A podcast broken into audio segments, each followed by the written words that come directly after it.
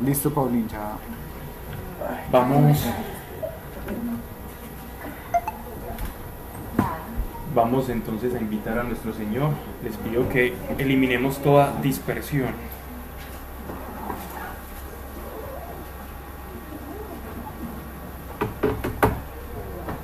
¿Estamos ya todos aquí?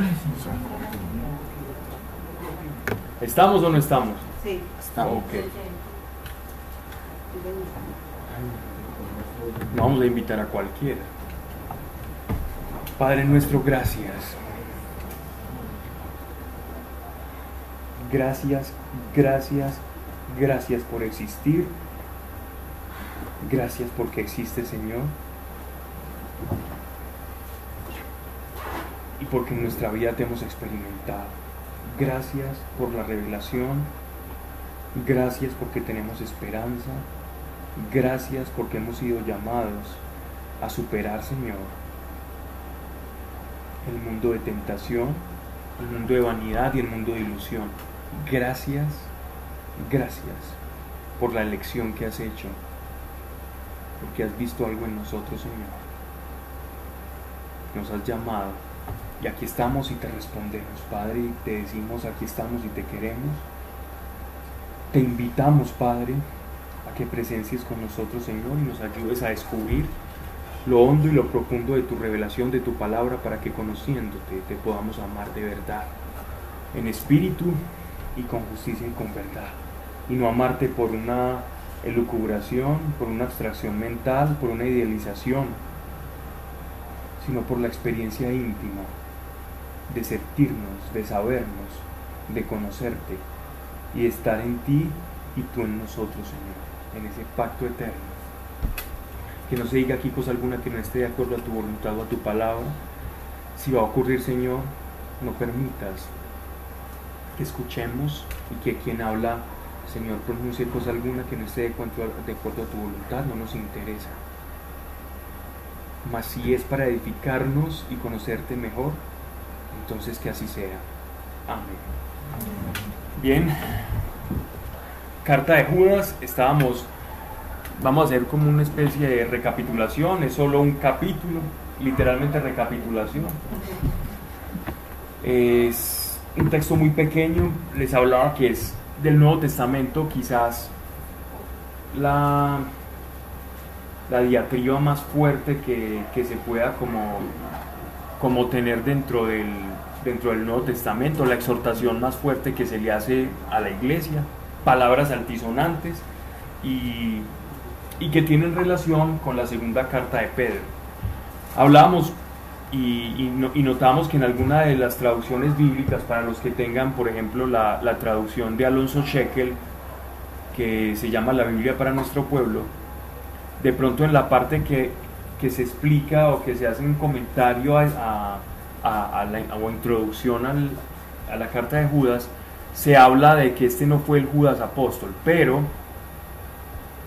y no suelo tomar posición, pero en este caso sí, de acuerdo, digámoslo así, como a los padres de la iglesia, eruditos, incluso teólogos antiguos, modernos, hay un consenso por el mismo encabezado de la, de la, de la carta en que fue Judas, pariente del Señor. Podemos situar la carta antes del año 70 después de Cristo, porque no hace alusión a la destrucción de Jerusalén y porque sabemos que fue escrita después de la segunda carta de Pedro, o sea que la podemos situar entre el 67 y el 69, pero no llega al 70. ¿ok? Entonces, hay casi que unanimidad teológica en que esta carta la escribió precisamente quien se presenta. O sea, que no es una carta pseudoepígrafa, sino que es una carta literalmente de autor. Judas, siervo de Jesucristo y hermano de Santiago, a los amados de, en Dios Padre. Hablábamos que este Santiago era el obispo de la iglesia de Jerusalén. Era un, era un apóstol de convicciones supremamente judaicas. Tanto así que la gracia que Dios le reveló al apóstol Pablo cuando llegó a oídos de, de Santiago fue precisamente la causa de que se realizara el segundo gran concilio en Jerusalén. por aquello que le estaba ocurriendo a Pablo en la evangelización de Asia Menor y en Grecia, fue que se suscitó el segundo concilio que versaba precisamente sobre hasta qué punto debe la gracia o hasta qué punto es la gracia versus la fe. Las fiestas, los rituales y las tradiciones judías interfieren con el mensaje de la salvación. Y es cuando ellos al unísono dicen, y nos pareció a nosotros y al Espíritu Santo lo siguiente, absténganse de estas cosas, más después todas las cosas les son permitidas. Muchos que alcanzaron a, rumorar, e incluso hermanos que acusaban al apóstol Pablo de hereje y de licencioso, porque el apóstol Pablo tuvo que, tuvo que afrontar persecuciones muy terribles, incluso de parte no solo de los judíos, como, como las mientan en Hechos de los Apóstoles, sino también hermanos dentro de la iglesia judaizantes, lo atacaban precisamente por la manera en que él predicaba la gracia, ¿cierto?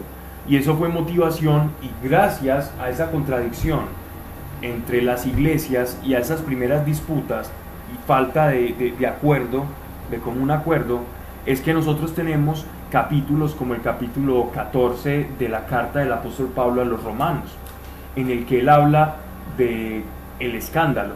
De, eso ya hemos hablado mucho acá y cuando, cuando escudriñábamos la carta a los romanos veíamos cómo él incluso se topaba con esas personas y hablaba que muchas veces podemos ver el nivel de madurez espiritual por el nivel del juicio. Es como que la madurez espiritual estuviera ligada, y esto lo nota uno en la revelación en los romanos, está ligada al juicio que yo hago sobre el otro. Ni siquiera a la perfección y al digámoslo así, y al escrúpulo con el cual yo vivo mi vida moral, sino al juicio que yo hago del hermano. Porque el escrúpulo que yo tengo sobre mi vida moral puede estar motivado por el miedo a la reprensión de Dios. Más el no juicio sobre el hermano está motivado por qué? Por el amor. Lo que me motiva determina mi madurez. Por eso el discernimiento espiritual es muy necesario dentro de la iglesia para discernir qué fuerza me está motivando, bien sea el miedo, bien sea el amor. Y ahí encuentran la madurez. En el juicio se nota la madurez de aquella alma que ha sido permeada por el espíritu. Cuando digo alma espíritu, estoy haciendo la diferenciación con alma entendiéndose como componente psíquico, espíritu, como la parte espiritual que Dios infunde al ser humano. Me estoy desviando un poco del tema, pero eh, sigamos. Y hermano de Santiago, a los amados, así ah, estamos hablando de eh, Santiago porque era el apóstol que, le, que le golpeó la gracia, pero que después en el concilio terminaron, digámoslo así, en común acuerdo y le dieron el aval a Pablo para que predicara, porque el Espíritu les dijo, esto es de Dios y a esto lo envié. Pero que sea duro para que escuchen los que... En ese, en ese momento los apóstoles definieron pues como ciertas normas.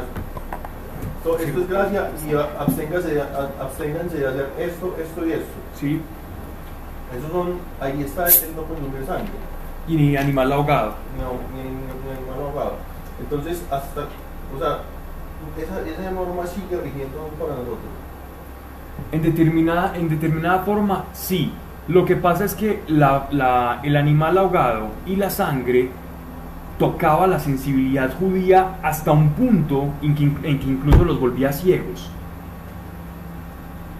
Pero la gracia se fue revelando, porque estamos hablando que esos fueron los primeros pinos después del segundo viaje de Pablo, cuando él va a Asia Menor, que cruza los montes Taurus y llega y predica, incluso que lo sacan casi que a piedra de una casita, donde él estaba predicando.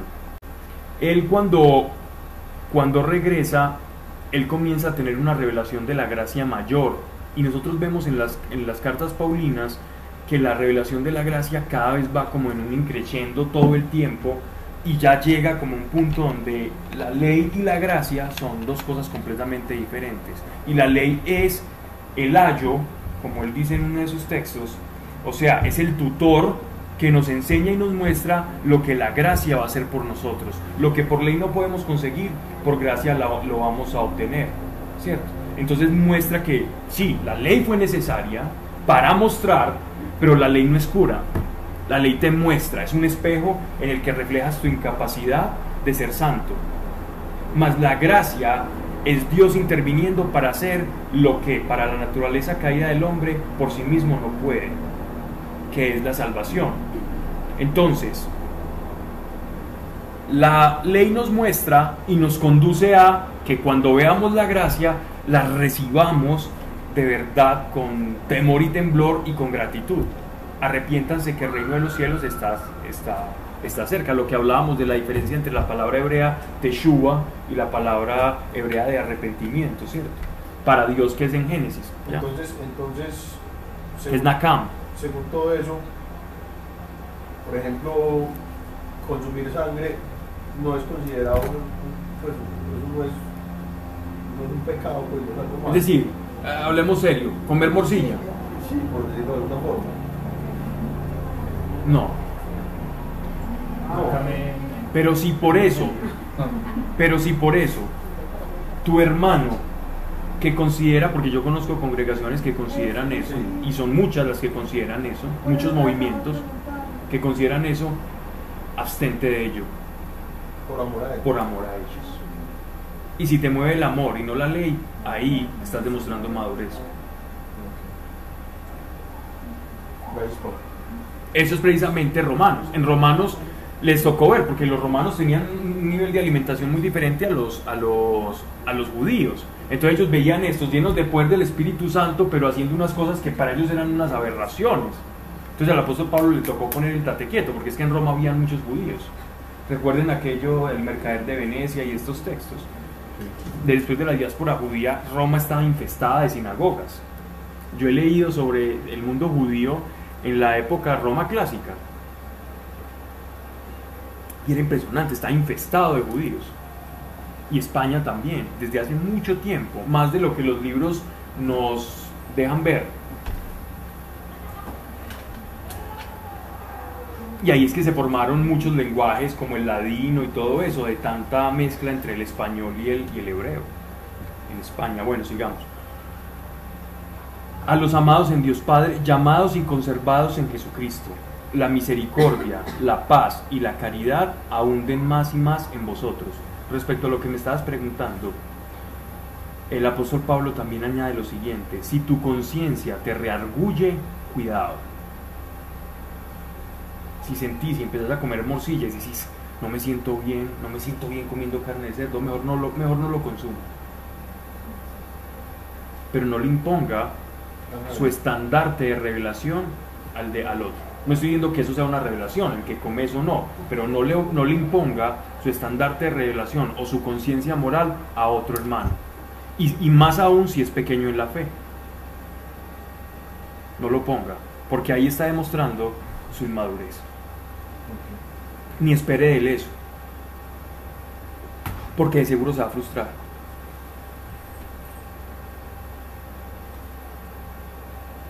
Miren, esta doxología oración se ve mucho dentro de, de, los, de los apóstoles, era como casi una fórmula primitiva de oración, que también la hace Pablo en la primera carta. Recuerden cómo terminaba en la carta y es así. Dice, amados en Dios Padre, y miren esta fórmula trinitaria que está utilizando para orar. Amados en Dios el Padre, llamados y conservados en Jesucristo ¿Por qué conservados en Jesucristo? Porque es nosotros, la injerción en Él, el, el injerto que hace Él de nosotros, cuando nos unimos a Él, nos revestimos de Él por medio del bautismo. El bautismo es revestirnos, es sumergirnos, es apoderarnos de su naturaleza. Entonces, ¿qué quiere decir? Que nosotros conservamos o nos conservamos en Él. En Él nuestro espíritu está bien, está cuidado. Él es el buen pastor. Él cuida de sus ovejas, por eso nos conserva. Somos herramientas de la vida. Exactamente. Entonces somos amados de Dios y conservados en la unión mística con, con Jesucristo. La misericordia, la paz y la caridad abunden más y más en vosotros.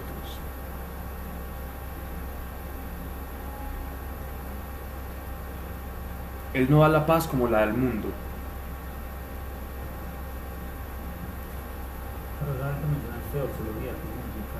Oración.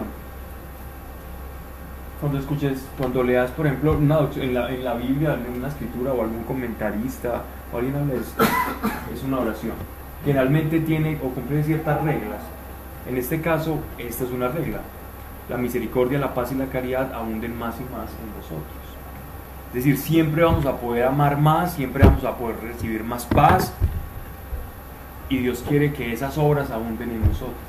Y esas obras se producen primero porque somos amados en Dios, primero recibimos el amor de Dios, conservados en Jesucristo, y de eso se desprende el amor hacia el prójimo. Nadie puede dar amor verdadero y genuino si no primeramente lo ha recibido. Nosotros somos el espejo, nosotros reflejamos lo que recibimos de Dios. Si yo no tengo intimidad con Dios, difícilmente voy a poder expresar a Dios en el exterior. Por eso nos es importante aprovechar ese amor que Dios nos tiene para poder reflejar el mismo amor.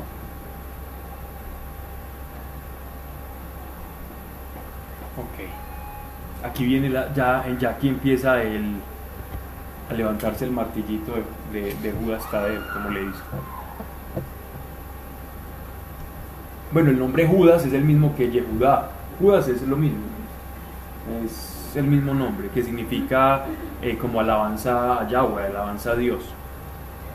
Y de lo mismo, y el mismo nombre eh, viene de Judá y de judío, Yehudí, todos son lo mismo. Judas, Yehudí, Judá. Lo que pasa es que como nosotros asociamos el nombre Judas a aquel Iscariote, entonces ya se volvió un nombre incluso peyorativo para asociarlo a una persona que traiciona. Entonces me hizo la, la judía. La judía no proviene de los judíos, sino de Judas. La judía es de Judas, la del traidor. No es por los judíos, no es, un- no es algo antisemítico, sino de- del nombre que proviene de Judas.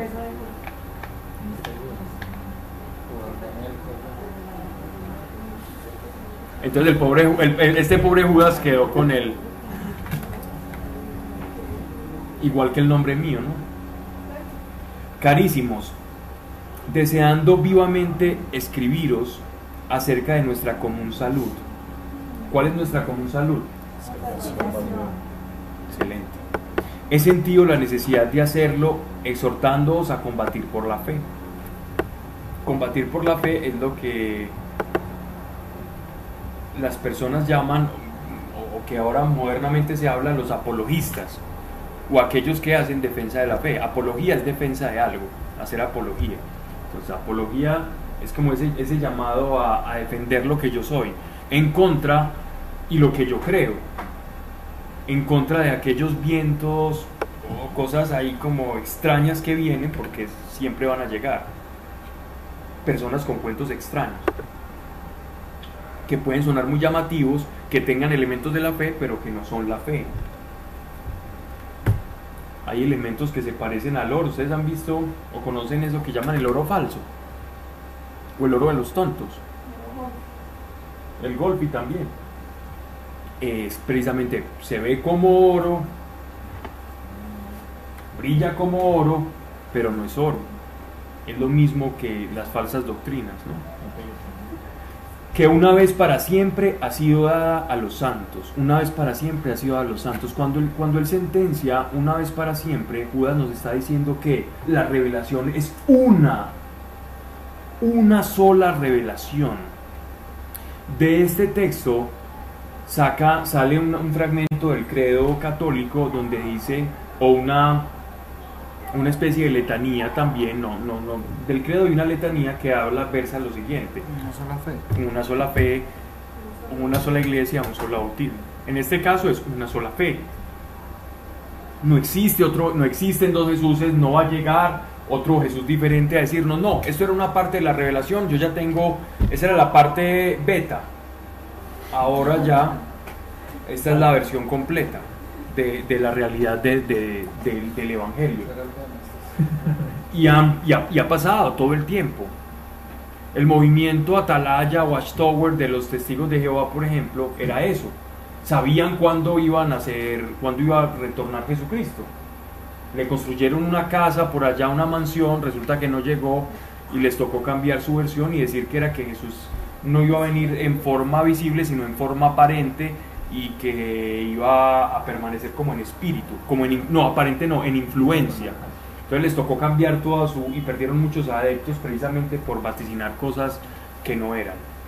Y se desvirtuaron completamente. Lo mismo le pasó a, a, a Anna White, la fundadora o cofundadora de los, de los adventistas del séptimo día, ¿cierto? Cuando después descubrieron en gran mayoría de los libros y textos de revelaciones de Anna White, y era que tomaba textos muy antiguos de muy difícil acceso para la época en la que ella vivía, que no existía internet, y parafraseaba un montón de padres de la iglesia y les cambiaba la, la forma en que hablaban, pero decían exactamente lo mismo.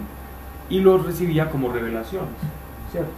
Los mormones, ¿cómo se llama? el- Los mormones ya fue Smith, pero Smith, Smith ya es una cosa aparte del cristianismo completamente. Smith no la base del- de, de Smith son las revelaciones de, de Nefi y, de- y el, y el ángel que se le apareció a él y le, le- le- le hizo ver las tablillas de oro, pero es diferente y habla de extraterrestres y de cosas diferentes. Pero suelen- su- ellos tienen su propio breviario y su, su grimorio, yo le diría, de cosas pues de, de estudio. El libro del mormón, el- el- los textos del profeta, las revelaciones del profeta Nefi y una cantidad de cosas. Sigamos. Pero eso tiene, todo lo que estamos hablando tiene que ver con el tema. Precisamente son desviaciones de la fe. Y es que hay una diferencia muy grande y siempre hemos hecho hincapié en esto. Y permítanme un segundo salirme un poco del, de, de la carta en sí, pero que tiene que ver. Y es que aquel que desprende o destila su fe de una creencia, esa fe siempre va a ser frágil.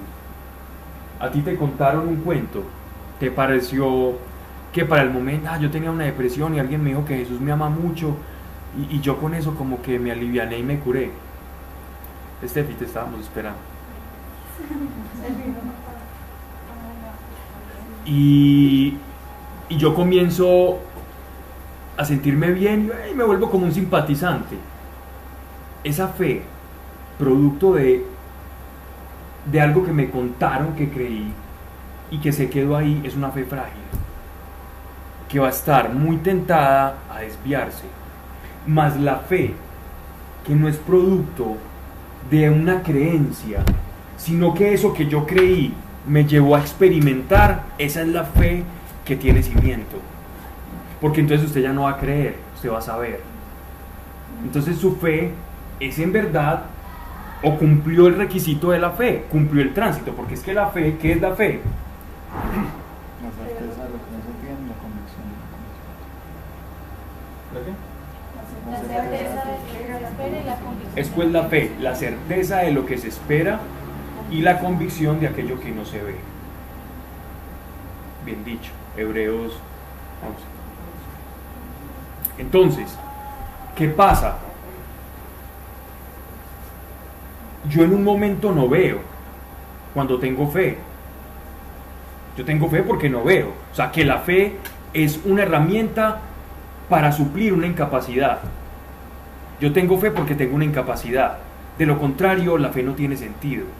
La fe tiene sentido en la vida espiritual porque nosotros somos in- incapaces. La fe demuestra nuestra incapacidad. ¿Incapacidad de qué?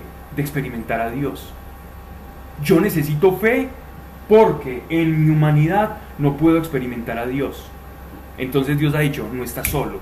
Yo te he dotado de un elemento por el cual tú puedes proyectar cosas o proyectarte a cosas aún sin tener la experiencia. Pero ¿qué dice? Es pues la fe, la certeza de lo que se espera. Yo sé que eso es verdad. Yo escuché ese mensaje y yo sé que eso es verdad. La convicción de lo que no se ve. Pero la fe es transitoria. La fe me tiene que llevar a ver. La fe me tiene que llevar a ver. La fe no es una esperanza eterna. La fe no es una expectativa estúpida. La fe no es una cosa tonta. La fe no es una ilusión. La fe es un estado o, la fe está, está viciada de temporalidad. Para que haya fe hay tiempo, pero ese tiempo se tiene que cumplir. Dijo Jesús, cuando estaba predicando sobre Bethsaida y Corazaín, ¿recuerdan? ¿Qué dijo? Sobre esas dos poblaciones. Ay de ti, ay de ti Corazaín, si en Sodoma y Gomorra se hubiesen hecho estos milagros, otra cosa hubiera sido. Es decir, si ellos hubieran visto resucitar, hubieran visto. Resucitar. Bien, eh, Pero escuchen que es prudente por no abocar o sea que funcionó toda reprensión de espíritu de bullying que hicimos la vez pasada, ¿te acuerdas, Eva? Quedaron bien atados. Muy bien. Sirvió, sirvió. ¿Qué ocurre? Jesús estaba diciendo, ¿y qué dice? Si ellos hubiesen visto lo que ustedes están viendo ahora, la fe de aquellas personas que murieron en antaño era ver la manifestación del Mesías, del reino mesiánico y del reino de Dios, Dios manifestado en la tierra, Dios diciendo a la humanidad con una campanita, aquí estoy, yo existo, Jesucristo. Ellos hubieran anhelado y deseado ver eso. Pero la fe de ellos tuvo un tránsito temporal y hubo personas que realmente vieron y caminaron con Jesús, cinco mil comieron peces y comieron panes, bautizó personas, oró por personas, resucitó muertos. La fe, hasta ahí la fe de aquel judío que esperaba el reino mesiánico cumplía su ciclo. La fe no era una fe tonta. Y aquellos que esperaron pero no vieron, aquellos que esperaron pero no vieron, fueron recompensados. Recuerden la carta de Pedro cuando él baja al Sheol, al, algunos textos traducen seno de Abraham, otros traducen el Hades, la, de que sale de la versión griega de la Septuaginta, donde él predica los espíritus cautivos. Todos aquellos que por la esperanza, por la fe, adquirieron en su corazón la dimensión de certeza de que el Mesías los iba a salvar. Y efectivamente para ellos esa esperanza o ese tránsito de la fe tuvo un cumplimiento. Entonces, la fe me lleva a mí a ver. Y cuando la fe me lleva a mí a ver, es una fe sólida y cimentada. Cuando a mí me preguntan algo, ah, es que yo creo eso, es que yo creo eso, es que a mí me parece eso muy lógico, me parece muy interesante. Eso es muy diferente. No es lo mismo la certeza de aquello que yo experimento, que yo encarno, la verdad que yo encarno, a una creencia tal. Porque esa misma fe la puede tener un testigo de Jehová y, cree, y creer que él va a ocupar la casilla de uno de los 144 mil. Porque esa es la fe de los ancianos que componen como ese cuerpo, eh, digámoslo así, como de, de mando de jerarquía espiritual dentro de los testigos de Jehová, que se hacen llamar el cuerpo de ancianos. Y este cuerpo de ancianos están esperando ocupar o ser uno de estos 144 mil. Entonces, ellos tienen fe en eso. Cuando Jesús dice, cuando dicen que en las escrituras que Él es el autor y consumador de la fe, significa que de Él parte la fe y hacia Él tiene que ir la fe. Autor y consumador es, yo les doy la fe y la fe va hacia mí. Si ustedes, ustedes, todos van a tener fe, porque todos tenemos una medida de fe, pero no todos aciertan al blanco. La fe tiene que ir a un punto fijo, es una bala de un solo tiro y tiene que apuntar solamente a un sitio específico. Si no apunta a ese sitio, es una bala perdida. Me extendí mucho en eso, parecía predicando, sigamos. Que una vez para siempre ha sido dada a los santos, es decir, solo una fe. Porque disimuladamente, y miren esto tan interesante, porque disimuladamente se han introducido algunos impíos, impíos carentes de piedad, pío, piadoso, bondad, gusto por lo espiritual, etc. De ahí viene la palabra pietas, pues algunos impíos ya desde antiguo señalados para esta condenación, que convierten en lascivia la gracia de nuestro Dios y niegan al único dueño y Señor nuestro, Jesucristo. Ya nos están dando un abrebocas de uno de los patrones que tenían estos falsos maestros que se estaban introduciendo en, el, en la iglesia. ¿Y cuál era? Que se daban licencias sobre cosas, sobre algunas cosas, no sabemos sobre qué. Hasta el momento no nos ha dicho si son cosas morales, no nos ha dicho qué pasa, hombre. ¿Todo en orden? ¿Seguro? Ok. Hasta el momento no nos han dicho si son cosas morales, si son cosas espirituales. Lo que sí sabemos es que son desviaciones. Seguramente ya en el transcurso de la carta, como todos la hemos leído, sabemos hacia qué, hacia qué va a apuntar. Pero esto de lascivia quiere decir que las verdades de la fe se las están tomando con ligereza. No se refiere a lascivia en el contexto sexual o moral, sino en el contexto de livianidad de la fe. Me tomo las verdades fundamentales de manera ligera.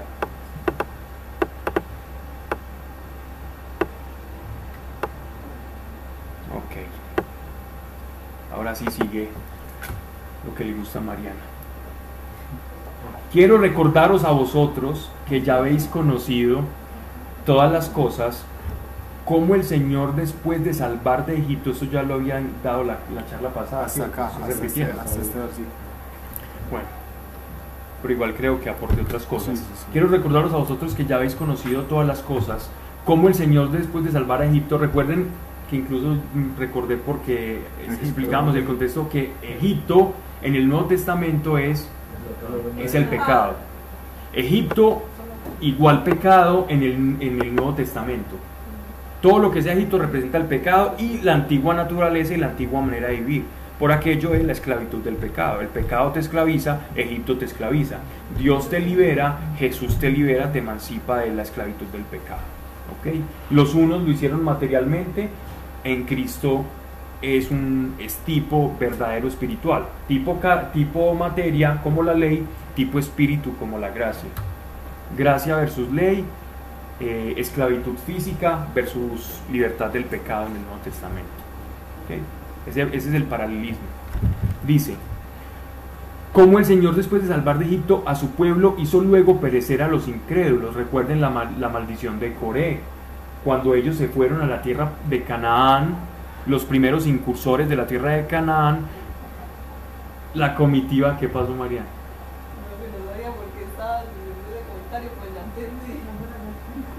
que envió, que envió Moisés para que hicieran un sondeo de la tierra, ¿cierto? Fue como una avanzada, una avanzadilla militar.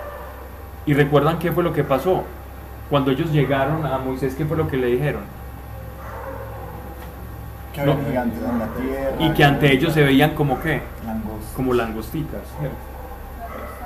Como langostas. Se asustaron y ¿qué les dijo Dios? Y ya voy a hablar de esto. Ahorita cuando hablemos de los, de los ángeles caídos. Eh, esta generación, su fundamento no va a poder ser el miedo. Y esta generación va a tener que perecer porque la generación que va a conquistar los gigantes no va a ser una generación con miedo. Porque se vieron a ustedes mismos en comparación con el gigante y no vieron el gigante que los sacó de Egipto. Entonces, el mirarse mucho a uno mismo y no ver quién está por encima es grave, porque uno se va a ver pequeño incapaz. Mas si ves quién está en, en ti por encima y contigo, eso es lo que les va a dar la fortaleza. Pues sí, señores, pasó que 40 años después, solamente los que estaban todavía pequeñitos lograron pasar una generación conociendo a Dios y conociendo su providencia para que cuando les tocara enfrentarse contra los moabitas, los amonitas y pasar toda Transjordania, donde les tocó subir por todas las montañas de Efraín y exterminar hasta casi el último de los gigantes, no sentían miedo porque durante toda su vida la leche y la miel se las dio Dios. El maná del cielo los alimentó. La roca les dio vida y les dio agua. Y la roca es Cristo. Y lo dice el apóstol Pablo en Corintios. Recuerden ustedes. Como tipo... Era una piedra que prefiguraba a Cristo. Así como Egipto prefiguraba la esclavitud que es el pecado, ¿cierto? Ellos bebieron de la roca, nosotros bebemos de, su sangre, ¿no? ¿Ok? Bien, entonces dice, ah bueno, entonces esta generación tuvo que perecer para ser una, una generación fundamentada en la, en la providencia de Dios. Y por eso ellos se iban y no les daba miedo y le dieron siete vueltas a, las murallas de Jericó con un shofar y esas murallas cayeron. Si se hubieran ido los miedosos del principio, no lo hubieran hecho, se hubieran dispersado. Y la semilla del Mesías no se hubiera desarrollado.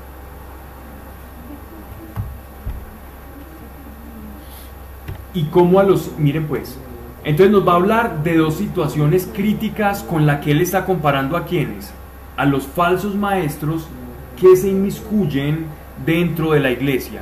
Los está comparando como aquellos sediciosos de Coré, de, de- del Sinaí. ¿Y por qué hace esa comparación? Mire que la comparación es muy, muy perspicaz. Él está diciendo, sí, pudieron entrar a la iglesia. Claro que sí. Entraron a la iglesia, se bautizaron en el mismo bautismo. Pero cuidado, porque así como muchos israelitas fueron salvados de Egipto y perecieron porque la tierra se abrió, así muchos que parezcan iglesia, en la iglesia se abrirán zanjas y serán separados. El trigo de la cizaña. El solo hecho de estar en la iglesia no te hace ser iglesia. O se es o no se es. Puedes parecer, sí, como el oro golfi, ¿cierto? El falso oro. Parece, brilla, pero cuando lo medís, lo calentás o lo sometés a estos productos químicos que algunos destapadores también utilizaban, te vas a dar cuenta el peso. Pela el cobre. Pela el cobre. Era cobre y no era oro. Sí. Ok, está mejor. Y miren pues, entonces, primera comparación. Segunda comparación. Nótese, nótese lo, lo, lo digámoslo así, lo, lo interesante del, de- del tono y de la comparación. Y como a los ángeles que no guardaron su dignidad y abandonaron su propio domicilio. Domicilio, esta traducción domicilio, y generalmente esta traducción que, que- utilizo para las charlas me gusta mucho, en este caso yo no le llamaría domicilio.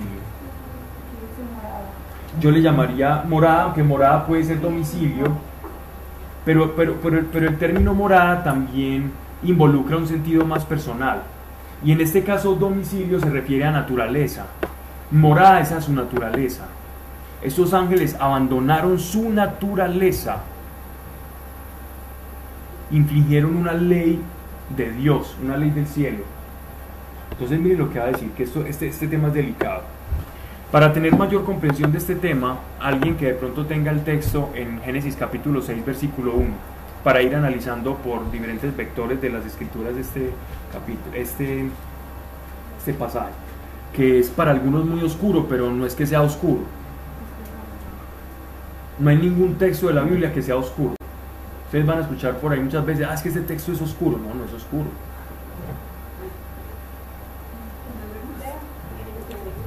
No, no, pero es que oscuro, oscuro se refiere, Mari, como a que es de difícil entendimiento, no a que sea pues como malo. Es más bien que a tu manera de ver las cosas te suena chocante. Entonces muchos utilizan la palabra oscuro para, por algo que no quieren afrontar, Sí, no tanto que no sino tanto que lo quieren pasar de largo o hacerse los de la vista gorda. No, a mí me hable, a, a mí a- háblenme de las promesas de Dios y de cómo voy a prosperar en el trabajo, pero no, no me hablen de ángeles caídos, eso a mí no me interesa, ese texto es oscuro. ¿Cierto? Muy- Eso es como hacerle, intentarle hacer una gambeta a algo que con lo cual yo no comulgo mucho o me choca o es chocante para mí.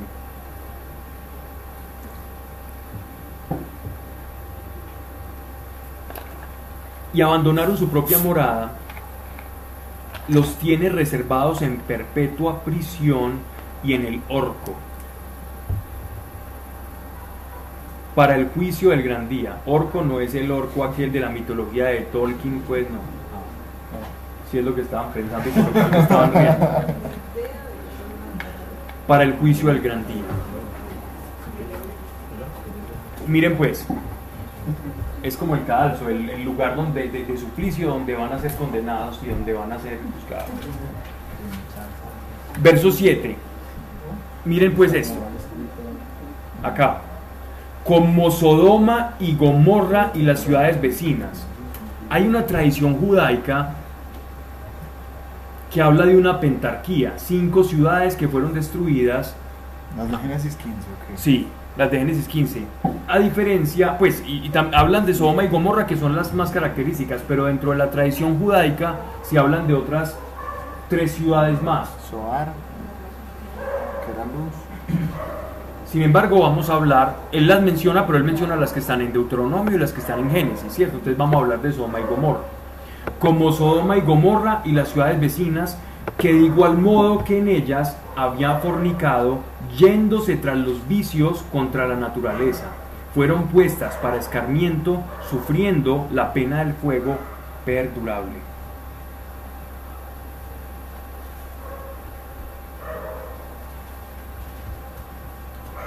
Vamos a leer Génesis capítulo 6.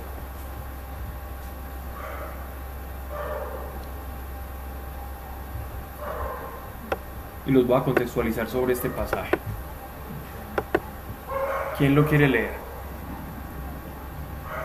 Cuando los hombres comenzaron a poblar la tierra y tuvieron hijas, los hijos de Dios vieron que estas mujeres eran hermosas.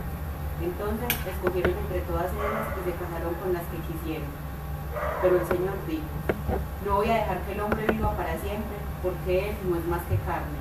Así que vivirá solamente 120 años. Mi abuela va por ahí. Bueno, Sigo. Los gigantes aparecieron en la tierra cuando los hijos de Dios se unieron con las hijas de los hombres para tener hijos con ellas. Y también después. Ellos fueron los famosos héroes de los tiempos antiguos. El Señor vio que era demasiada la maldad del hombre en la tierra y que éste siempre estaba pensando en hacer lo malo.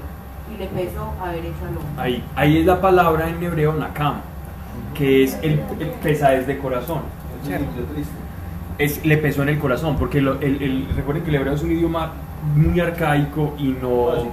Exactamente. A diferencia del griego que tiene términos para cada cosita, y el latín, el latín, si hay un idioma que he visto que es muy preciso para, para decir lo que tiene que decir y sin dar vueltas, es el latín. El latín por eso fue como una especie de, de- de lenguaje litúrgico, porque usted con el latín es difícil ser ambiguo o vago por las proposiciones y la sintaxis del, idioma. Por eso San Jerónimo tradujo del griego al latín. Bien, entonces, miren, miren, miren esto tan interesante. Otras traducciones de pronto, en todas dicen los hijos de Dios.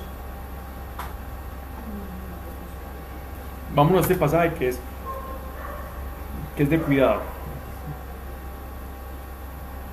Nos están hablando de los hijos de Dios. 6.1. Algunos teólogos, ¿cierto? Ven en Génesis 6.1 dos linajes, ¿verdad?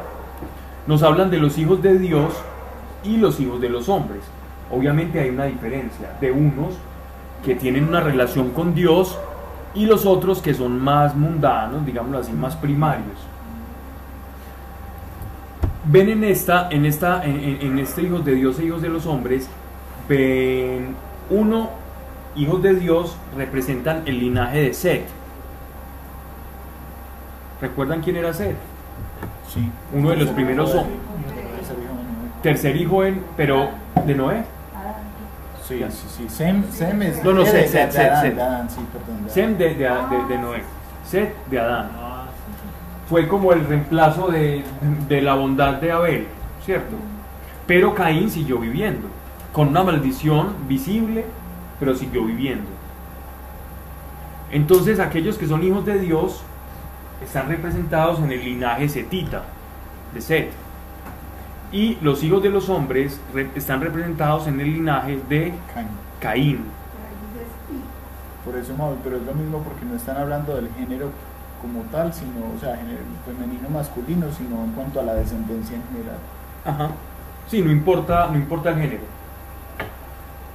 Pero, pero miren, miren esto. Ah, no, que se mezclaron con las hijas de los hombres. Sí, ese género ahí, para lo que estamos, para lo que estoy explicando, no importa. Para lo otro que voy a decir, importa y mucho. Y ya, y ya vamos a ver por qué. El hecho de que mencionen solo las mujeres. Resulta que entonces con eso ya muchos quedan tranquilos. Ok, el linaje de ese es hijos de Dios, linaje, linaje de- del otro no. Pero la cópula de estos de, esta, de, de estos hijos de Dios, de estos entre comillas setitas y las hijos de los hombres cainitas, produce gigantes. Y resulta pues que estos gigantes eran unos personajes que eran los héroes de antaño. Los griegos le llamaban titanes, los nórdicos le llamaban sus dioses, Odín, Thor, etcétera, etcétera. En las mitologías eran los avatares, los sumerios también hablaban de los gigantes, o, o los hijos de los Anunnaki, ¿cierto? Inanna, Ishtar, está Marduk, to- Enki, Enlil, y toda la, todo el panteón, ¿cómo es que se llama? Todo el panteón sumerio, y de ahí también el panteón asirio, que es una, digámoslo así, es una variación de- del sumerio, los acadios, todos ellos con ese panteón hablaban de los gigantes y la leyenda de los gigantes heroicos que les enseñaron a ellos a combatir y que les enseñaron las artes del fuego, la astrología, etcétera, El etcétera. maquillaje. También ¿Cómo? También. En la India también se habló, en los textos, en todos los textos antiguos se habla, hasta los muiscas hablaban de los gigantes. Estamos hablando de los muiscas. También hablaban. Los mayas también hablaban de los gigantes, los indios Hopi, los navajos, los Cherokee.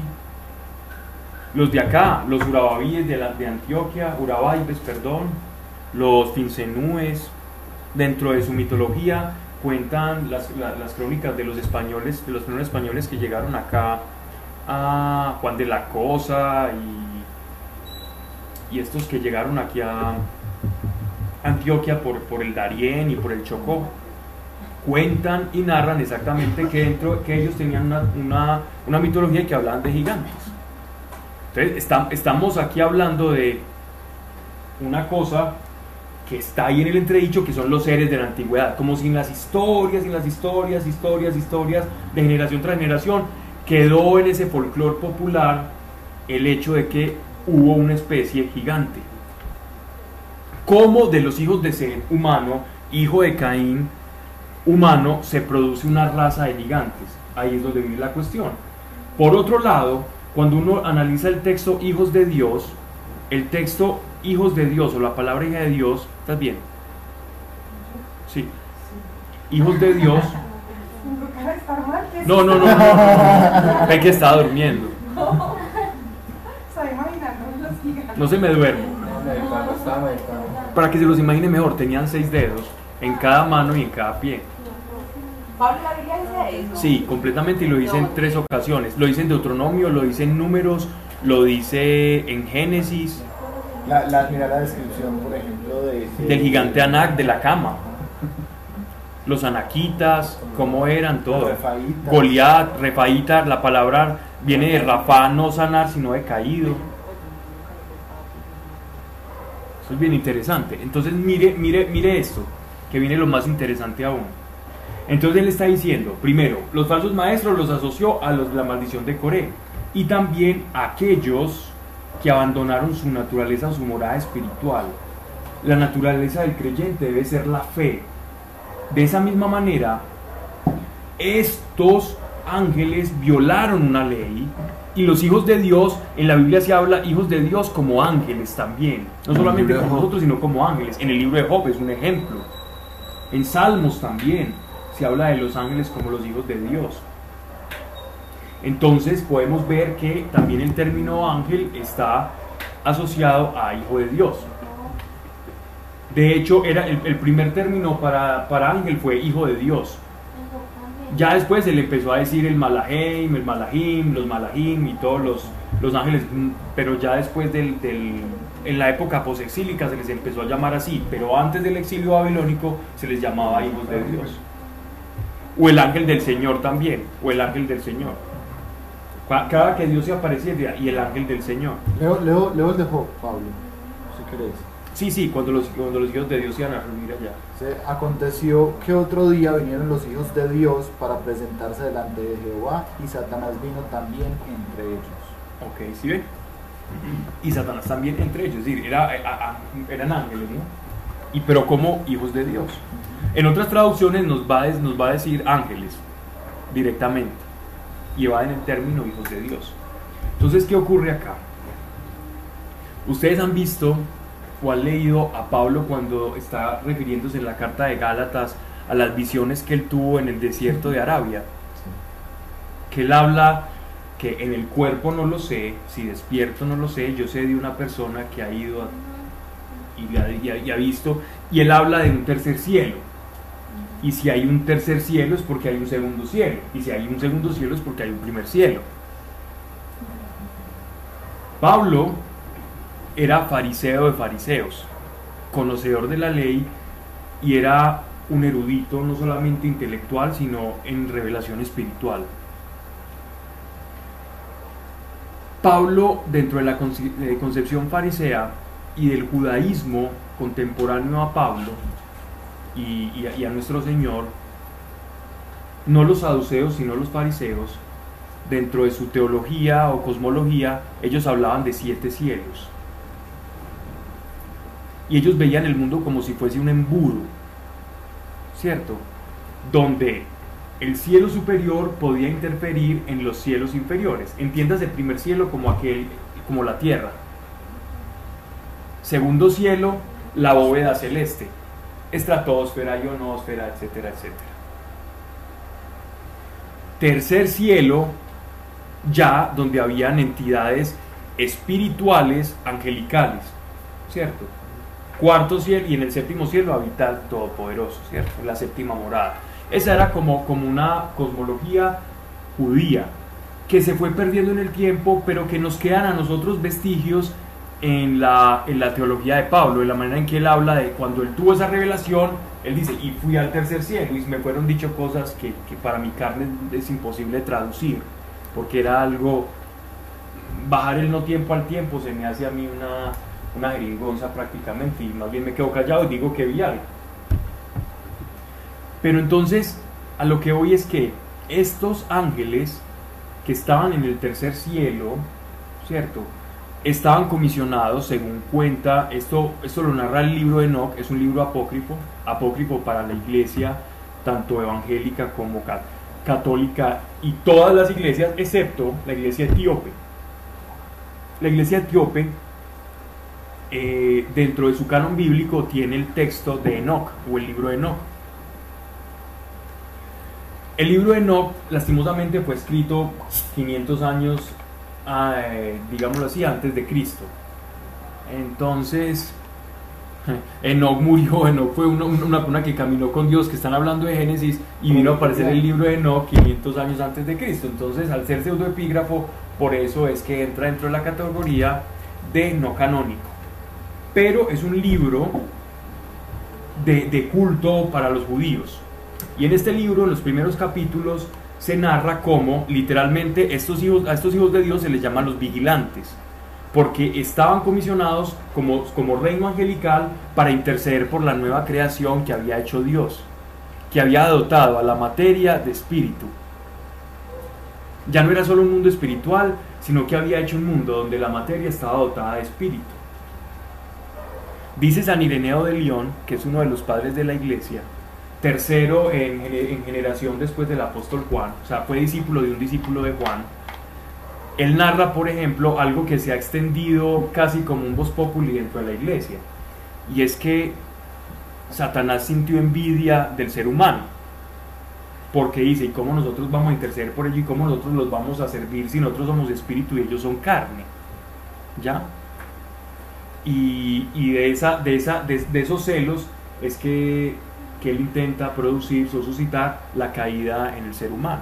Él ya había caído antes, pero él intenta suscitar la caída en el ser humano. Eso lo cuenta Ireneo de León y eso se puede acceder, lo pueden encontrar en internet. No, estamos hablando del ser humano. No, ah, cuando Dios. el- el- Satanás ya había caído, el ser humano no había caído. Por eso, por entonces, ¿por qué ha de dar envidia si igual el humano no había caído? El ser humano es interceder. No, los ángeles tenían que interceder. Satanás ya había caído. Es que la caída de Satanás no es proporcional a la creación del hombre. Pero estos ángeles caídos que nos van a decir acá sí se dejaron seducir por Satanás. ¿Sí me hago entender? Estoy hablando en un sentido ideal, ¿cierto? Estamos rastreando el libro de Enoch y estamos rastreando este texto para, poderle, para poder comprender. Es Judas, Judas está parafraseando literalmente el libro de Enoch, literalmente, aquí en las escrituras. Sabemos que él lo, lo tenía en estima porque estaba tomando un pasaje del libro de Enoch. ¿Qué nos quiere resaltar? Ah, bueno, de esta, de esta unión nacen unos gigantes. Porque dicen que los hijos de Dios se mezclaron con, los hijos de- con las hijas de los hombres? Porque lo que hicieron ellos fue abandonar su morada, es decir, su propio cuerpo, su cielo, e interferir en la materia humana. Y produjeron en las mujeres unos híbridos llamados los Nefelim, como lo traduce la Biblia de Jerusalén. La Biblia de Jeru- de Jerusalén no se toma ninguna atribución o ninguna o, no intenta disfrazar el término bíblico y pone directamente Nefelim que significan aquellos, algún, hay dos acepciones, una aquellos que descendieron del cielo, otra los caídos. Eso significa Nefelim. También lo traducen como gigantes. Y produjeron los Nefelim, produjeron los gigantes, los caídos, aquellos que descendieron del cielo. Las teorías de extraterrestres hablan que estos son los Anunnaki, los extraterrestres, etcétera, etcétera. Pero las escrituras nos hablan que estos no son ningunos extraterrestres, sino que unos ángeles literalmente abandonaron su, su- su naturaleza espiritual e interfirieron con la naturaleza y con el plan de Dios, produciendo unos híbridos en las mujeres, híbridos que al igual que cuando mezclas un caballo y un burro, una yegua y un burro, sale una mula. ¿Y qué pasa con la mula? no se puede reproducir, es estéril. Entonces estos, estos seres estériles, estos Nefelim, eran, eran, eran seres estériles que necesitaban todo el tiempo, necesitaban todo el tiempo estar produciendo en las mujeres y raptaban mujeres y enseñaban.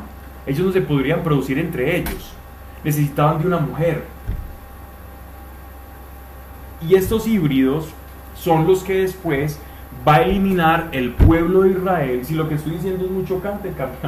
Pero, pero, pero, porque normalmente esto no lo enseña. Este, esta, esta raza, esta raza, esta, esta, esta raza híbrida de gigantes fue precisamente la ocasión por la cual Dios envió a colonizar la tierra de Canaán. Ay, qué pesar, Dios tan malo, Dios villano del Antiguo Testamento. Dios envió a erradicar los gigantes que corrompían, eran como un tumor, que corrompían la creación. Cuando uno lee el libro de Enoch, hablan incluso que Dios decía, usted, en el libro de Enoch a Dios se le, se le llama el Señor de los Espíritus. ¿Cierto? Y el Señor de los Espíritus le dice, ustedes son espíritu y abandonaron su naturaleza y la mezclaron y se introdujeron en el embudo que son los siete cielos, se introdujeron al primer cielo a interferir en un proyecto y van a recibir un castigo.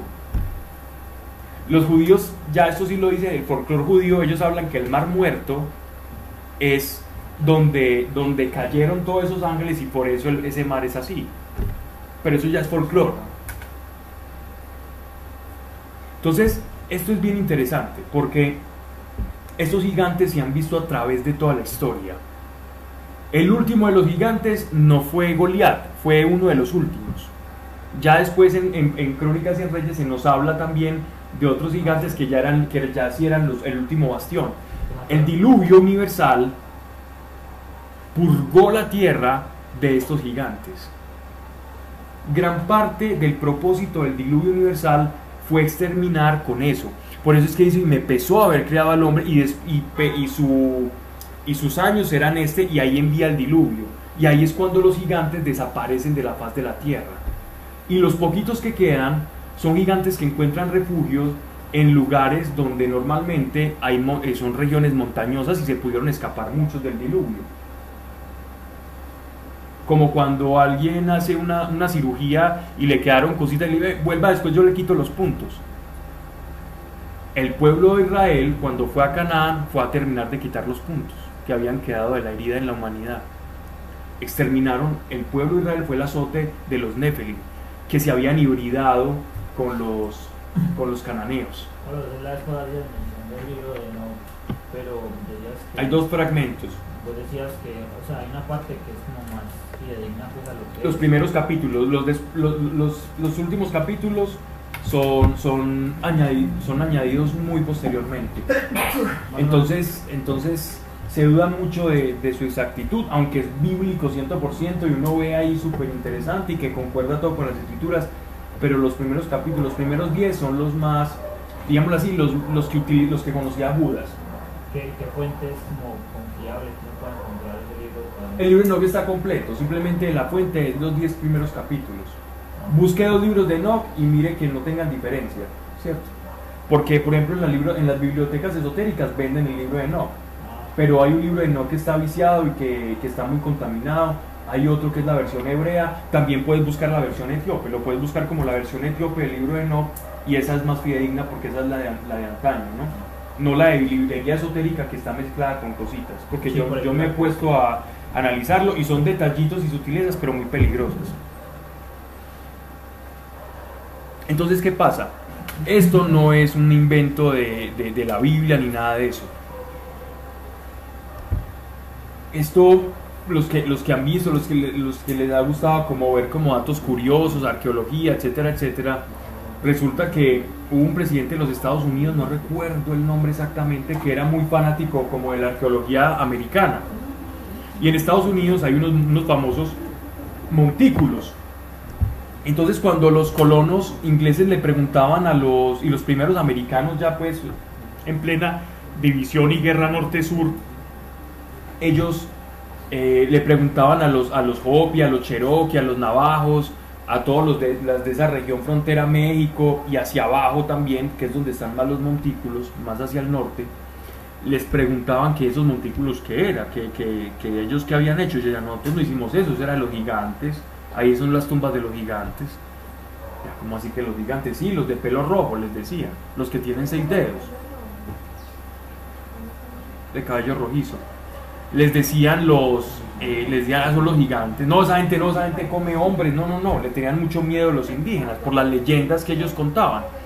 Resulta que excavaron eso y los primeros huesos, los gigantes, cuando decimos gigantes, no son los gigantes de, de Juanito y la bichuela mágica, ¿cierto? que eran como de 20 metros, como un edificio, como un cuarto piso andando así, fu, un huevo, la carne de un niño, no, no era eso. Nunca escucharon el cuento de Juanito y las habichuelas Sí, o los chicharitos, por si era la versión mexicana, la La versión española. Ok.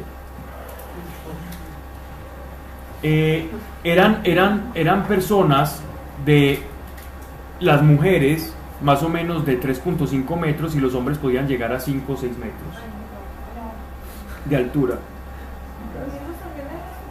¿Cómo? Los niños también es rastro.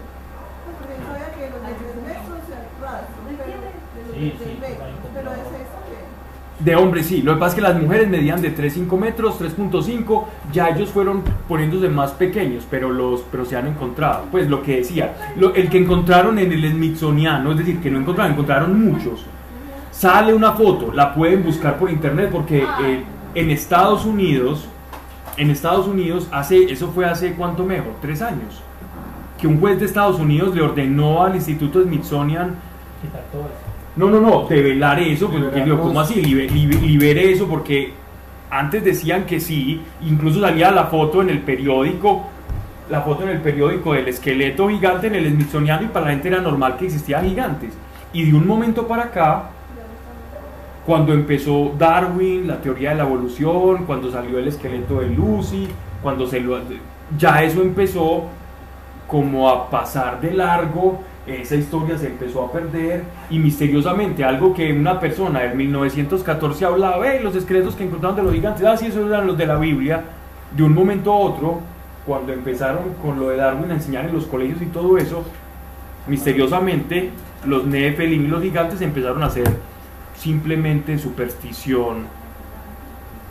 Superstición de todas las culturas, en todas las mitologías, en todos los pueblos, desde Ocean- Oceanía, Asia, Sumeria, Latinoamérica, Colombia, Antioquia, Incas, todos los pueblos, superstición de todos los pueblos, y de aquí para allá ya, ya se nos olvidó eso.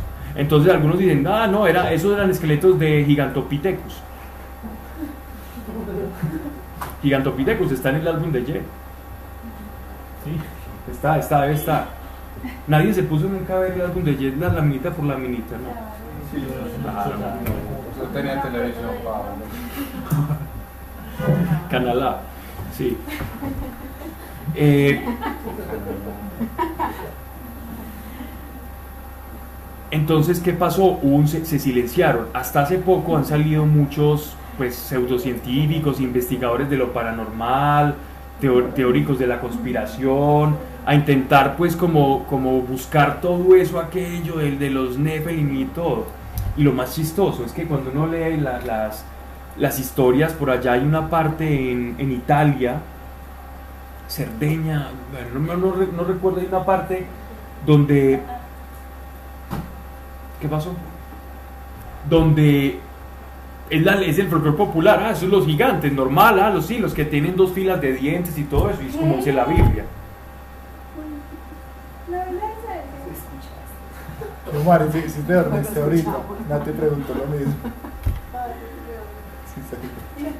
En España hay una, hay una, hay una zona, hay una zona cerca de Toledo donde dentro del folclore popular y las historias están los gigantes que se escondían en cuevas después de la inundación.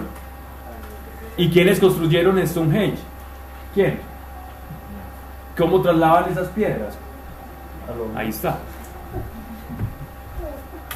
Cuando le preguntaron a Santiago tiene una historia, ¿cómo es que llama este, este tipo? Una de aquí muy, muy fresquita. Un hombre que conociste de, de una tribu, ¿de dónde era? Uva, de aquí, eso es el... el eso es Huila. ¿Eso es dónde? Llanos. Contales. Allá, allá hay unos, unos, unos menires, unos... No, pues que ellos también dicen,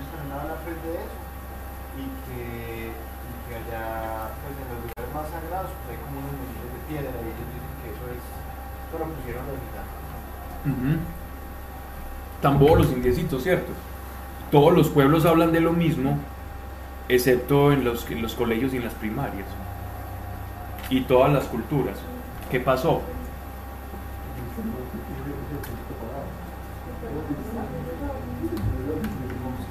Entonces, ¿qué pasa? Ese fue un exterminio. Entonces, estos ángeles abandonaron la propia naturaleza. Así los creyentes abandonan la fe. Después volveremos a hablar de los Nephilim, de los gigantes, de todo eso.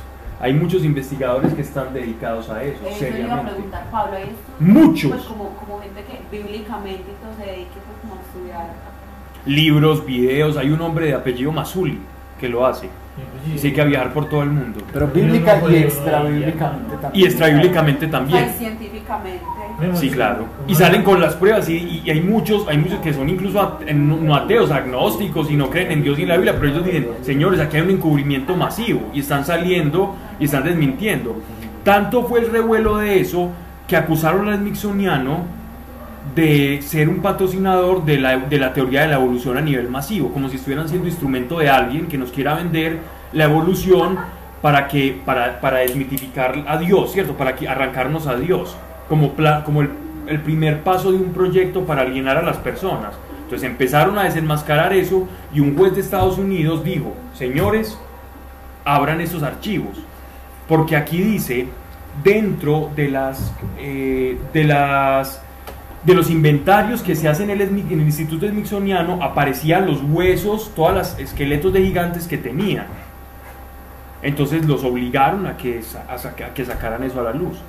Pero ya, ya misteriosamente no aparece, ¿cierto? Solo quedó la foto de un periódico donde un tipo desenterró una cosa allá en Y, Norteamérica. y- y se le hizo una entrevista a uno de esas personas, de los encargados en el Smithsoniano de recibir todos esos esqueletos y le preguntaban qué pasó con eso y el tipo dice, yo no le puedo decir mucho, lo único que le, le puedo contar es que cuando llegaron al tiempo nos dieron la orden de destruir todas esas cosas. Pero en el también hay, yo vi un video que en ella hay uno que hace, pues que también se ve que como investigadores y hace como la comparación de uno de los, pues de la mitología de ellos, Ajá.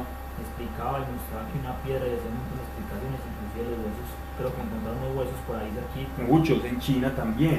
¿Y qué han dicho? En China, en China también. sí. ¿Y qué han dicho? Eh, ¿Qué dice ahí? Y estos eran los héroes de antaño, los que ellos veneraban como los dioses Sí, y se hacían pasar como dioses. Y Dios que destruye eso. Por, más grandes, más fuertes, con capacidades Por- por- o sea, era espirituales. más por- por No, que- no, porque también tenían ciertas capacidades psico, es decir, como psicoactivas, o psicoactivas no, perdón, como almáticas. Ellos podían, ellos manejaban el electromagnetismo y tenían, tenían ciertas facultades extrasensoriales. pone un Superman en este momento acá y lo empieza ¿Cómo? a Sí, pero todos descendientes de Dios. Sin embargo, por- después de la caída nosotros perdimos mucho de eso. Y ellos quedaron con ciertas capacidades. A diferencia, ellos no tenían espíritu.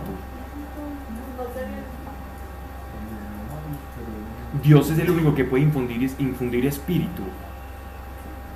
Por eso es que es el Señor de los espíritus. La inteligencia no necesariamente implica que una persona sea espiritual. O sea, se ellos quedaron, ellos quedaron como ciertas cosas, ay Dios mío, estamos metiéndonos en terrenos muy, muy, muy pedregosos para, para que sea, grabado. sí. Pero después podemos hablar y profundizar más en eso, ¿ok? No, por respeto a quienes nos escuchan y para poder seguir con el, con el tema, pero después podemos hablar tranquilamente de eso.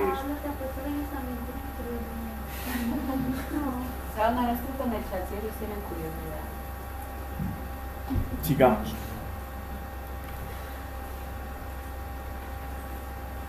No, iba a decir, mucha, iba a decir algo que sí, que sí podemos deducir de este texto. Los ángeles caídos no poseen personas. Los ángeles caídos no poseen personas. Una posesión diabólica no es de un ángel que cayó allá desde el principio de la creación y se está metiendo en el cuerpo de una persona. Entonces ahora la pregunta, entonces ¿qué son los daemonos, los demonios? Sí, sí. y eso tiene su respuesta. Los, los, las entidades que poseen a las personas que, que, que tú expulsas es los vestigios que quedó de esos Nephilim, que se quedaron en este cielo y no pueden trascender. Porque el espíritu del hombre trasciende, el de ellos no. Pero hasta ahí lo dejo, ¿ok? Pero, pero Pablo, No, señor. o sea, Metí en camisa de once varas. No sé si lo que yo hablar, pero Satanás.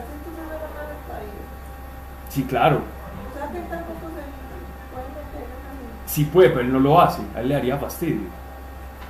O sea, él les entra en el Miren. Pablo, ¿cómo así Esperen, escuchen, escuchen esto. Escuchen lo siguiente. Escuchen lo siguiente. Miren esto. Escuchen esto, por favor.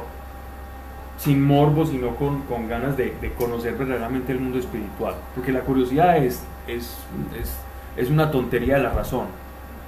Pero, pero la verdad es lo que anhela el espíritu. Entonces miren, miren esto. Los, estos ángeles caídos tienen una hiperconciencia, ¿cierto? Pablo, pero Espere, espere. Recuerden el pasaje de los cerdos y la piara de cerdos. ¿Qué pasa cuando el Señor expulsa los demonios a los cerdos?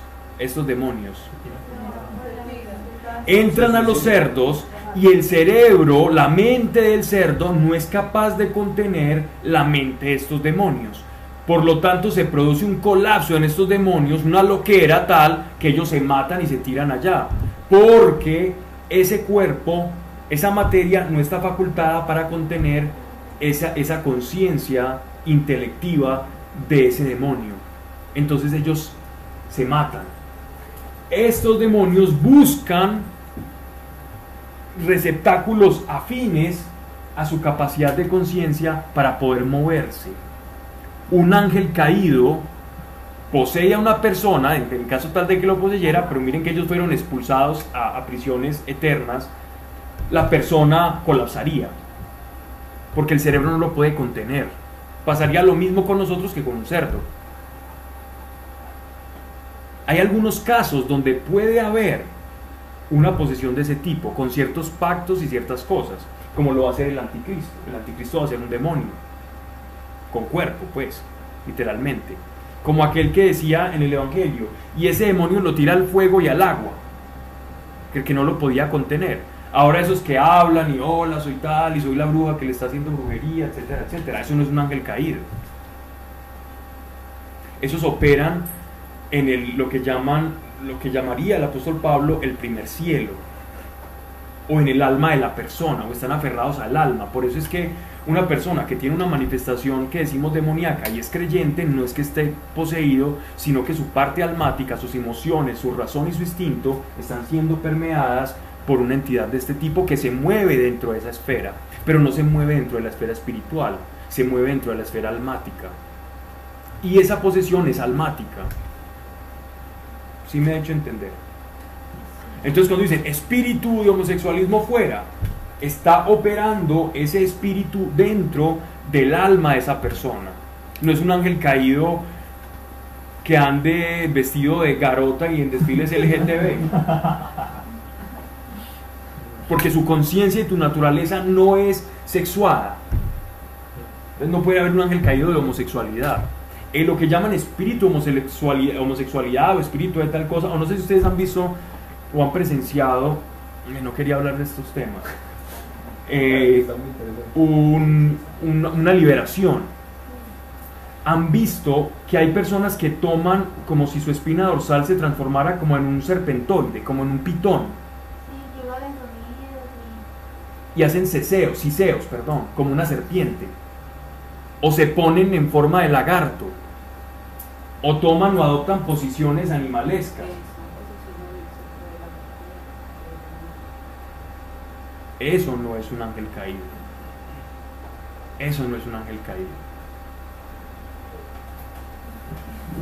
Que lo que yo te, lo que yo te voy a decir es que yo, yo no sé si de pronto hay algunos confundidos, porque es que es como si hubieran dos caídas distintas. Sí, claro. ¿Cierto? Sí, sí, sí. Y yo creo que hay varios que lo están confundiendo como si hubiera sido una sola la caída. Ah, ok. ¿Cierto? Sí. ¿Cierto que sí? Está la caída de Satanás con todos sus ángeles. Pero espere, No, no, no. no. pero, a ver, pero es- espere- existe la primera caída. escuche, escuche esto, Mari, que a lo mejor desde ahí, desde el principio te, te ubicas. Existe la caída de Lucifer, ¿cierto? La primera caída, que no sabemos ni teológicamente y tenemos que admitir nuestra ignorancia, así Santo Tomás, así San Agustín, así San Ireneo de León, se hayan, hayan intentado lucubrar y adentrarse en esas tenebrosidades especulativas. No sabemos cómo ocurrió la caída de Satanás. Decimos que fue soberbia, pero la soberbia se queda corta para, para definir el por qué y cómo cayó. ¿Cierto? Dejemos ahí. En esa caída él se llevó una cantidad de demonios. Eso ocurrió antes de la creación del hombre. Porque cuando Dios puso en Edén a Adán y Eva, ya Satanás era un ángel caído que tomaba formas y se disfrazaba y se camuflaba. Pero eso era el espíritu. Claro, netamente espiritual. Era, su naturaleza era plenamente espiritual. Cierto, estamos de acuerdo. Después de la creación del hombre,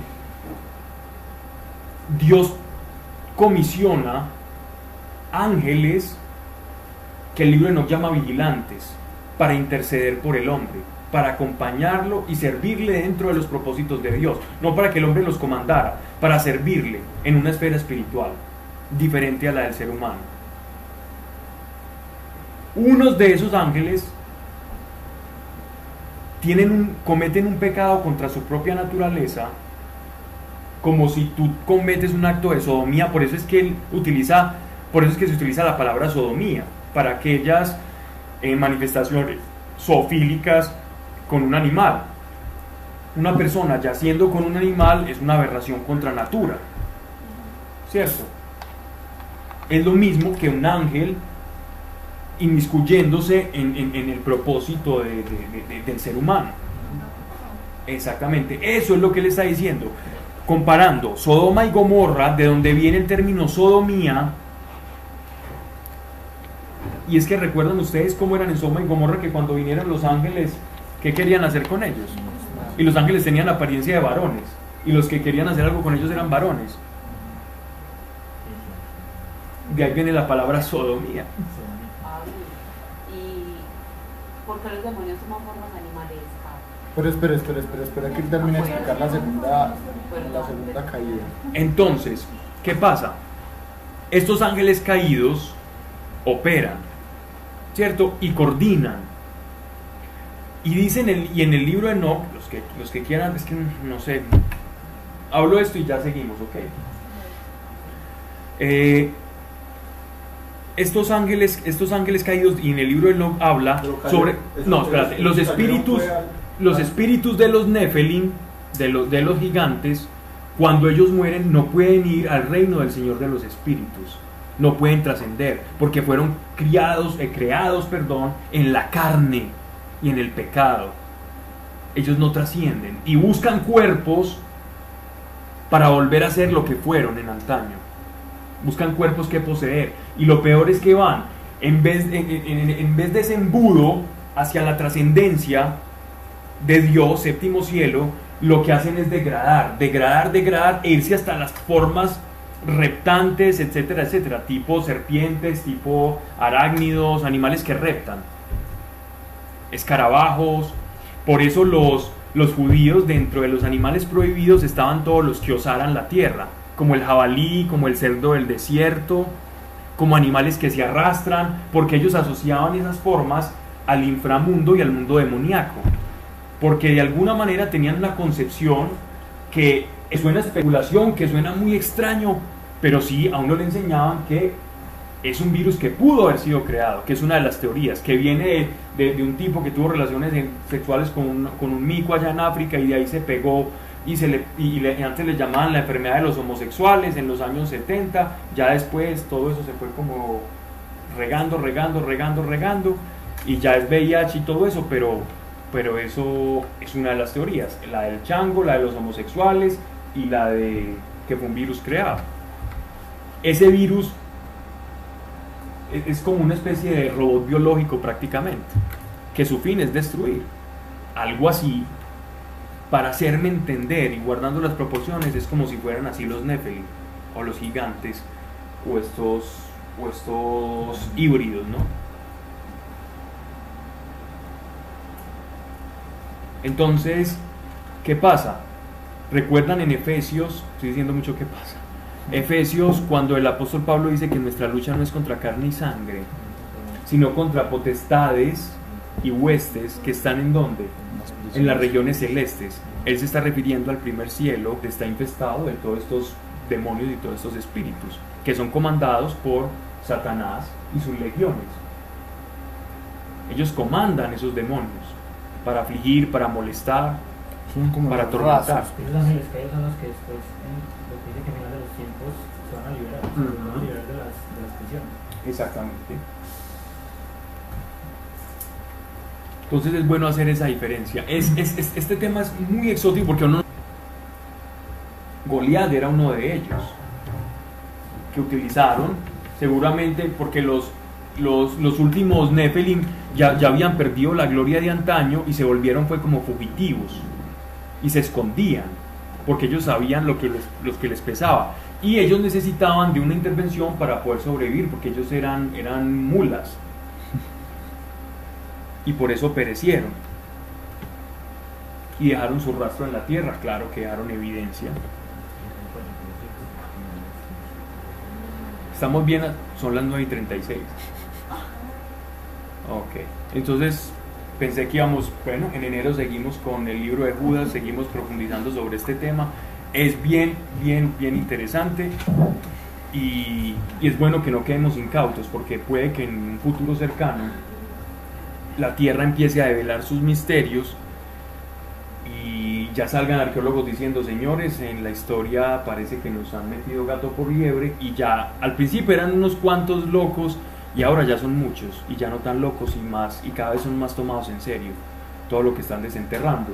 Y cuando esto se haga ya tan crítico que no se pueda esconder, entonces las personas van a volver otra vez su mirada hacia la Biblia como un libro que dice cosas serias y no fantasía. Sí, es que hay documentales que desmienten la teoría de la evolución de fundamentados. Muchos, ya, y al principio eran locos, ya genetistas, ya eso es una cantidad de personas. Muchos, muchos. Cada vez más. Esto se va a poner interesante, ¿no? Padre nuestro, gracias por tu amor, Señor. Hay cosas que hablamos, pero ayúdanos a tener un ancla en la revelación y cualquier contenido altamente especulativo, Señor, si no es para amar más, si no es para conocer la verdad y liberarnos, si es un capricho de la razón, un contentillo a la curiosidad, Señor, no nos interesa. Más que la verdad esté en nosotros. Porque tú lo has escrito y ahí está, Señor. Que habían gigantes. Lo que hicieron, Señor. Y como tu pueblo los exterminó en Canaán. Como si fuera lo más normal para ellos hace dos mil años, hace dos mil cuatrocientos, hace cuatro mil años, Señor, dos mil setecientos años, era normal. Y ahora hablan de fantasía. Pero que cuando la verdad se sepa, que de hecho ya la sabemos, no nos tome por desprevenidos, ni nos inventen, Señor, otra cosa diferente a tu revelación. En el nombre de Cristo Jesús. Amén. Para terminar ahora, les iba a decir algo respecto a eso. Ustedes saben que en Mateo 24, cuando le preguntan a nuestro Señor que cuándo va a ocurrir el final de los tiempos,